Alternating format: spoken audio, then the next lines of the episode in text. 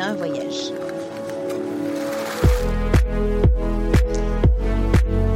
Ah, il y a tellement de choses que j'ai appris à faire et que je fais depuis deux ans que parfois je me sens euh, un petit peu dépassée.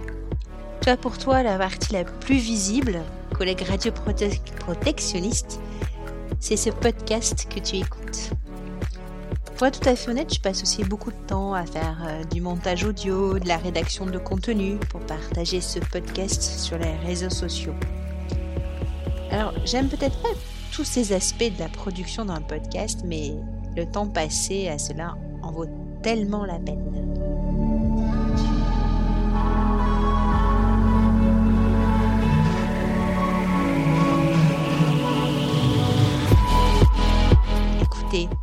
J'ai toujours aimé écouter les histoires, la radio, les podcasts, laisser les autres me parler. Petite, on me disait timide que je devais m'aguerrir, m'affirmer, parler plus fort. Mais je me rendais bien compte que si je ne parlais pas fort, c'était pour laisser les autres me raconter leurs histoires.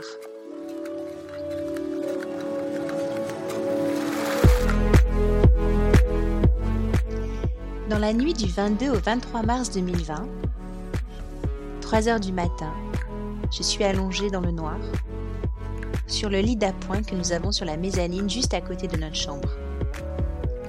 Je dors pas, j'écoute. J'écoute le silence de la nuit qui se remplit péniblement de la respiration de mon mari qui cherche son souffle. Lui cherche son souffle alors que la planète entière retient le sien. Nous sommes en France et confinés depuis une semaine par une pandémie qui ne fait que commencer.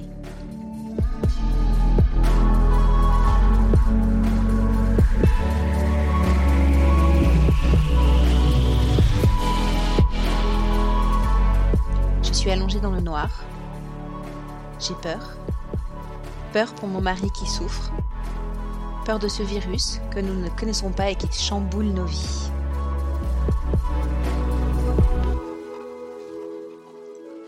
Cette peur paralyse mon sommeil. Je n'arrive pas à dormir, ou plutôt, je tombe de sommeil le soir et me réveille à 3 heures du matin. Ma nuit est finie. C'est long une nuit qui se finit à 3 heures du matin.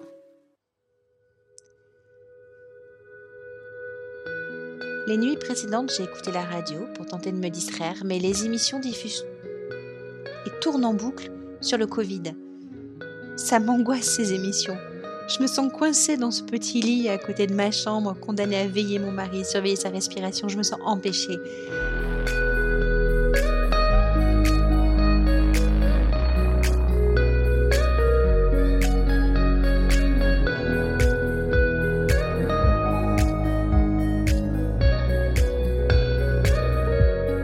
Et puis après des dizaines de nuits blanches, j'ai ouvert mon Mac, j'ai créé un compte iTunes j'ai branché mon micro et j'ai enregistré ce que vous, mes collègues radioprotectionnistes, me racontiez.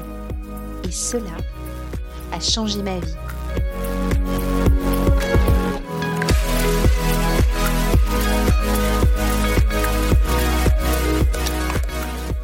J'ai appris seule la technique, merci à Apple Podcast, mais vous m'avez appris tout le reste. Pratiquement deux ans plus tard, je cumule près de 7500 écoutes. J'ai passé ma vie à croire que je n'avais que des contraintes, comme des barrières invisibles qui m'empêchaient de m'exprimer. Mais mon micro a changé cela et c'est devenu un sésame pour papoter avec des personnalités que je pensais inaccessibles. Une chose incroyable s'est passée, j'ai rencontré des gens magnifiques qui m'ont dit ok pour être enregistrés, qui m'ont dit ok pour un café, qui m'ont dit ok pour un papotage. J'ai rencontré des gens qui ont bouleversé ma vie, qui m'ont fait prendre à leur insu une direction professionnelle inattendue. Je suis maintenant certifiée organisme de formation en personnes compétentes en radioprotection, niveau 2, secteur médical, options scellées et non scellées. Je suis certifiée Calliope. Ces derniers mois m'ont permis de passer à l'action. Je ne crois plus en ces barrières invisibles qui m'empêcheraient. Au contraire, je les vois comme des opportunités. Je vous écoute encore, je vous enregistre encore, je vous diffuse encore. Et ce n'est pas près de s'arrêter. Car vous m'avez appris que je pouvais parler parler un peu plus fort.